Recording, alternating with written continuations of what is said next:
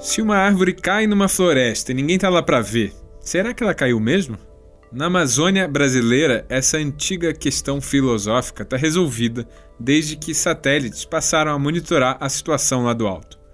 E o quadro nesse caso é feio. As imagens mostram que o desmatamento está crescendo no Brasil. Eu sou José Orenstein e este é o Durma com Essa, podcast de notícias do Nexo.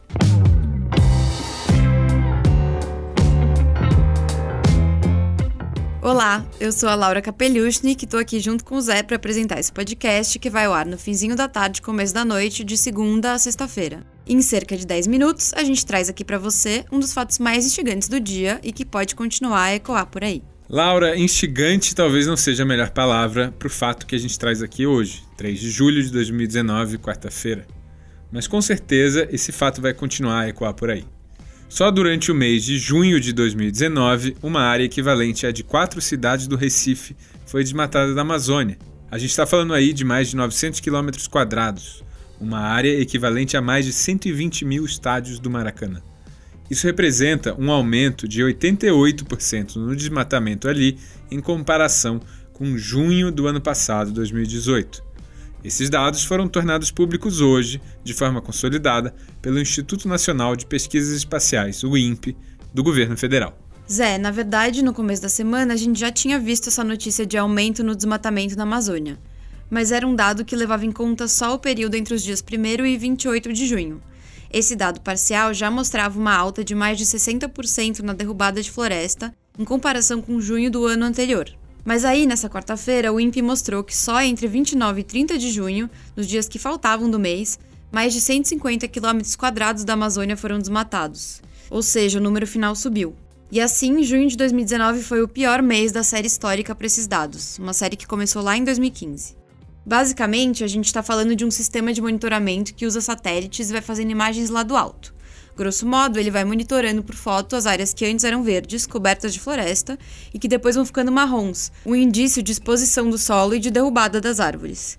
Esse sistema é validado pela comunidade científica internacional, mas já foi questionado pelo atual ministro do Meio Ambiente, Ricardo Salles. Pois é, Laura, logo que assumiu como ministro, em janeiro de 2019, Salles reclamou que os dados fornecidos pelos satélites e que abastecem o INPE sobre o desmatamento na Amazônia eram imprecisos e genéricos.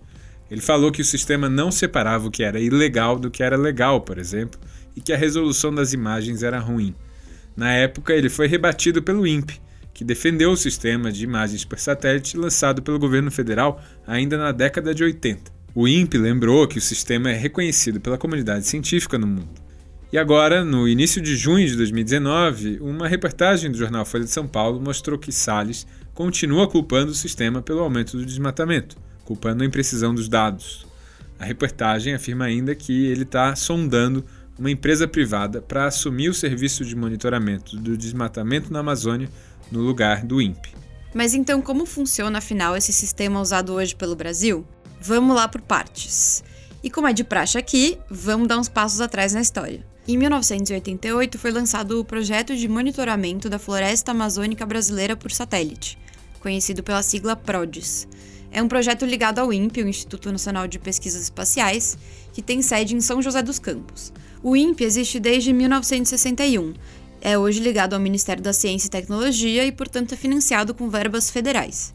Bom, o PRODES, lançado em 88, monitora a Amazônia Legal, área gigantesca que engloba nove estados brasileiros que estão na bacia amazônica.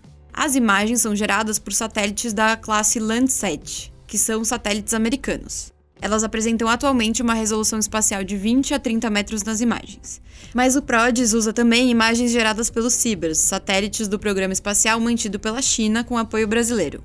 Ainda são usadas imagens da floresta feitas por um satélite indiano e por um inglês. Essas imagens feitas do satélite são processadas pelo INPE, que gera estimativas de desmatamento anual. São feitos os cálculos e análises para descontar as imagens de áreas eventualmente cobertas por nuvens ao longo de um ano. Especialistas independentes apontam que a precisão dessas taxas de desmatamento geradas pelo Brasil é de 95%. E tem um marco importante nessa história, que é o ano de 2004. A partir dali, os dados gerados sobre desmatamento por meio das imagens de satélite foram tornados públicos. Eles podem ser analisados e trabalhados por qualquer um. Desde 2004, aliás, essa taxa de desmatamento foi caindo consideravelmente. Em 2004, quase 28 mil quilômetros quadrados foram desmatados na Amazônia Legal. Em 2012, esse número caiu para menos de 5 mil quilômetros quadrados. Mas agora a tendência recente é de alta. Ano passado, 2018, bateu o recorde da década, com maior índice de desmatamento desde 2009. Sim, Zé, mas aí você está falando de índices de desmatamento anuais. Como é que a gente falou aí agora só sobre os índices do mês de junho? Como esse sistema concluiu que a área igual a de quatro recifes foi ao chão em junho de 2019? Bom, isso tem a ver com outro sistema complementar de monitoramento do desmatamento na Amazônia. Um sistema complementar ao do PRODES, do qual a gente já falou. Os dados desse outro mecanismo são gerados pelo Sistema de Detecção de Desmatamento em Tempo Real, conhecido pela sigla DETER. O DETER funciona desde 2004. As imagens que ele gera têm resolução menor que as do PRODES. Se no PRODES a resolução é de 20 a 30 metros de distância espacial, no DETER a resolução atualmente fica entre 50 e 60 metros, que é pior, porque é mais distante. As imagens do DETER são geradas pelos mesmos satélites chineses e indianos que abastecem o PRODES. A identificação do padrão de alteração da cobertura florestal é então feita por interpretação visual com base em cinco elementos principais: cor, tonalidade, textura, forma e contexto. Além da qualidade da imagem, tem uma diferença importante entre esse sistema DETER mais recente e o PRODES mais antigo. O DETER faz o monitoramento em tempo real e, na verdade, funciona mais como um sistema de alerta. As informações sobre áreas desmatadas são enviadas diariamente para os órgãos de fiscalização, como o IBAMA. No próprio site do programa está escrito que os dados gerados pelo sistema de monitoramento em tempo real não devem ser entendidos como taxa mensal de desmatamento e aí vale explicar. O dado sobre junho, que a gente citou aqui na abertura do podcast, aparece na plataforma Terra Brasilis. É uma plataforma que desde 2015 está aberta ao público, mantida pelo INPE. A plataforma deixa acessíveis e palatáveis para leigos os dados gerados pelo sistema do DT. E de fato, segundo os dados que estão ali desde 2015, junho de 2019 foi o pior mês da série.